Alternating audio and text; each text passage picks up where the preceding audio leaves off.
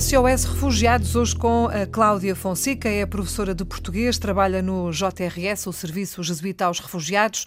Olá, Cláudia, boa tarde. Olá, muito boa tarde. Bem-vinda. Sei que tem a seu cargo duas turmas de refugiados e a pergunta que se impõe é como é que se ultrapassa esta barreira, este obstáculo, que é o primeiro, não é? Quando um grupo ou um só refugiado chega a Portugal, vindo, sabe-se lá de onde, e normalmente é de países eh, muito diferentes do, do nosso, como é que se ultrapassa esta barreira de, da língua, que é, enfim, é talvez o primeiro obstáculo, e depois da cultura, da realidade social, etc que é tudo muito diferente. Exatamente. Uh, numa primeira, num primeiro momento, estas pessoas chegam a Portugal e, e a primeira barreira é a língua. Para integrarem a sociedade, não tendo a língua, não, dificulta-lhes o trabalho, não é? Pronto. E uma vez que o objetivo deles é, é, o acesso ao mercado de trabalho, sem a língua, eles veem logo que não, uhum. que lhes é impossível ter essa, essa, esse ponto de partida.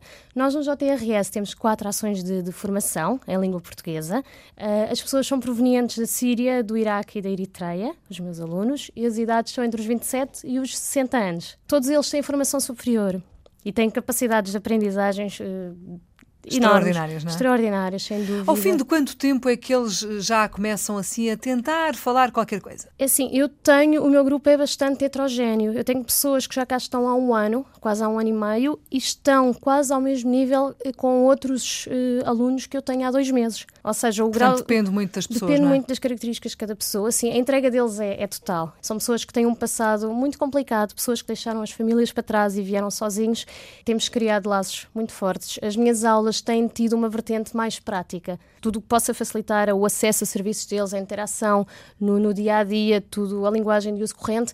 Trabalhamos. Eh, temas diários, eh, apresentações, uh, coisas práticas, não é? Coisas uhum. práticas, sim, que lhes será útil em contextos do dia a dia, uhum. como para, para acederem a serviços, para acederem depois, claro. posteriormente, ao, ao, mercado de, trabalho, que é o objetivo, é o grande objetivo. Disse-me que tinha uh, alunos provenientes da Síria, da Eritreia e, e, do Iraque. E agora pergunto eu.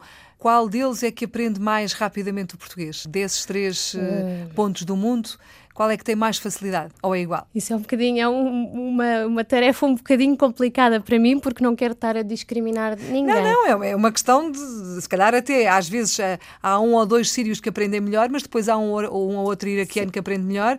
Os, não se pode dizer assim, não é? Os sírios são, são muito rápidos a aprender. Pronto. São, são muito rápidos, mas os eritreus também, também são, têm-me surpreendido bastante a forma como eles têm participado nas minhas aulas e como eles querem aprender mais e melhor. A sensação que eu tenho é que se fosse para a Síria demorava 10 anos a aprender a falar qualquer sim, coisa. Sim, e, lá, e, outra, e o que espanta é que eles chegam cá e ao fim de dois, três meses, um ano, vá, já falam. Exatamente. É, é, portanto... E não nos podemos esquecer que eles não usam o nosso alfabeto e escrevem Exatamente. da direita para a esquerda. É tudo e... ao contrário. Sim, tudo ao contrário. Mas têm sons, depois há, há, esta particularidade. O lhe são sons completamente estranhos para eles. O lhe, o nhe, eles não uhum. conhecem uhum. esses sons. Trocam bastante o A pelo E pronto, têm assim, algumas dificuldades a nível da nossa pronúncia, se calhar por não terem esses sons no, no alfabeto deles. Mas também no dia a dia não é coisa que seja assim uma grande não, não, um, não, não, um não grande obstáculo, não é? O olha e o olá confundem um bocado, confunde-se um bocado. Claro, ainda por cima a nossa língua não é fácil, não é? Não, e é traiçoeira, e é, até nós temos dificuldade às Exatamente. vezes. Uh,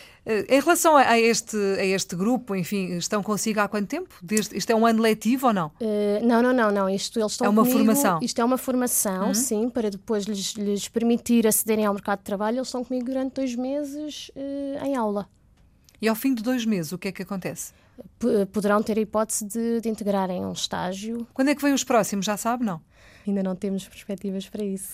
Mas para já fica aqui esta ideia e boa de que o Serviço Jesuíta aos Refugiados tem esta formação para os refugiados que acolhe e que estão em Portugal, aulas de português, hoje com a professora eh, de português Cláudia Fonseca. Cláudia, muito obrigada. Mesmo só para terminar, e já agora, e mesmo só por curiosidade, há assim alguma história que queira uh, contar aqui que tenha acontecido com algum ou alguma aluna uh, sua? É assim, uh, sendo o tipo de população que é, as histórias não são as mais felizes, mas são histórias que, que para mim me tocam especialmente. Por exemplo, uh, lembro-me agora que há um aluno que eu tenho que estava num dia normal, um dia divertido, recebe a notícia que, que o barco de onde o irmão vinha, que estava a fazer a travessia, tinha sido afundado e o irmão Uh, pronto, tinha Morreu. falecido, uhum. sim, sim. Isto faz, faz parte do dia a dia deles, não é? Eles estão sempre em contato com o telemóvel porque é a ligação que eles têm à família deles e Portanto, podem vir boas e alguns nem ou más têm, notícias. Não é? Alguns nem isso Eu lembro-me que, que há uns tempos nós conversámos aqui com